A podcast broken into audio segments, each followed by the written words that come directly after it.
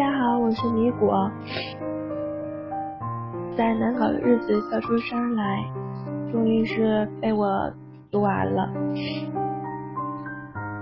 其实一开始我并不是特别的了解大鹏，他是谁，他是做什么的，长什么样子，其实我真的一点都不了解。但是读完这个之后，我渐渐有点知道了他是谁，然后。知道他导演并主演《屌丝男士》，知道他点播量已经超过十亿，虽然被越来越多的人热议和关注，但是他一如往常，还在搜狐大楼的云影工位上工作，上下班打卡。他就是大鹏，生活在我们中间，他的这种精神就是值得我们每一个人学习的。这里不只有他的文字。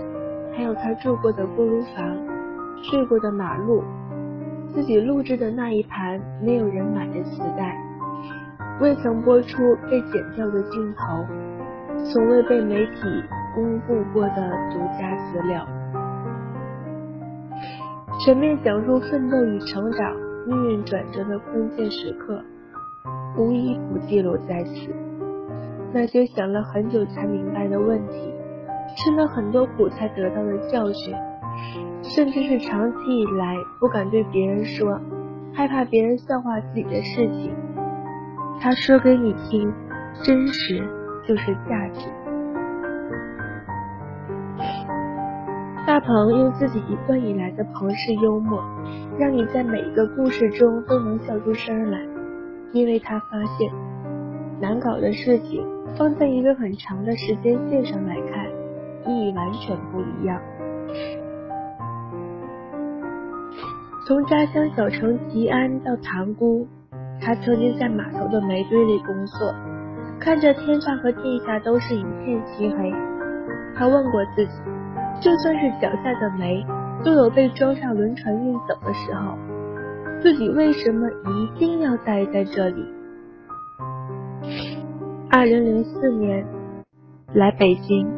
到二零一四年，十年间，他一步一步坚持用自己的方式前行，不但不快，甚至还有些笨拙。当师傅赵本山第一次有异议收他为徒的时候，他居然做出了一个很多人都不理解的选择。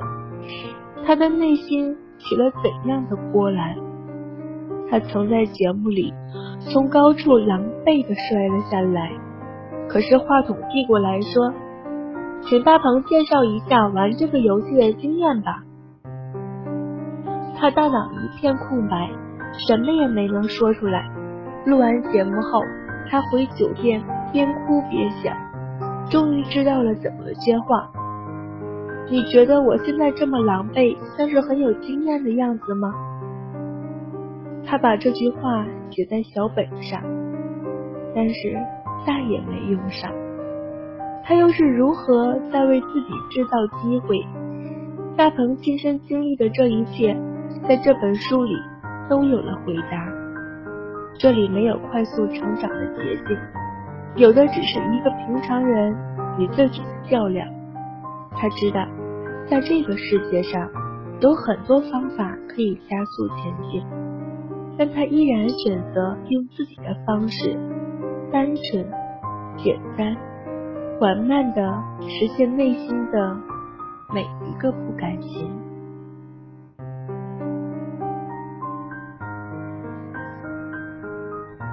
我是米果，如果有时间或者机会的话，也许我还会继续给大家推荐别的事、别的书。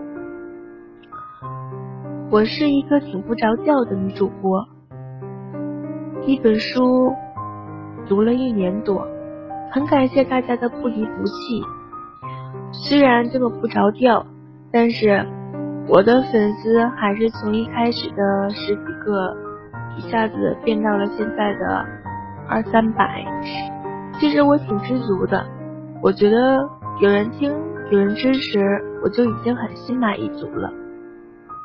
其实我的声音并不是那么好听，而且基本上每次有时间录的时候，都是在我生病或者感冒的时候。所以，其实，我很感谢在我孤独的时候有你们陪着我，而且有这个精神支柱，让我觉得我应该坚持下来。因为在手机的另一头，还有很多人在等着我更新，在等着我继续为大家读大鹏的这本书。所以，如果我还有机会的话，我一定会继续为大家读。或者推荐别的好书的。我是米果，有缘再见。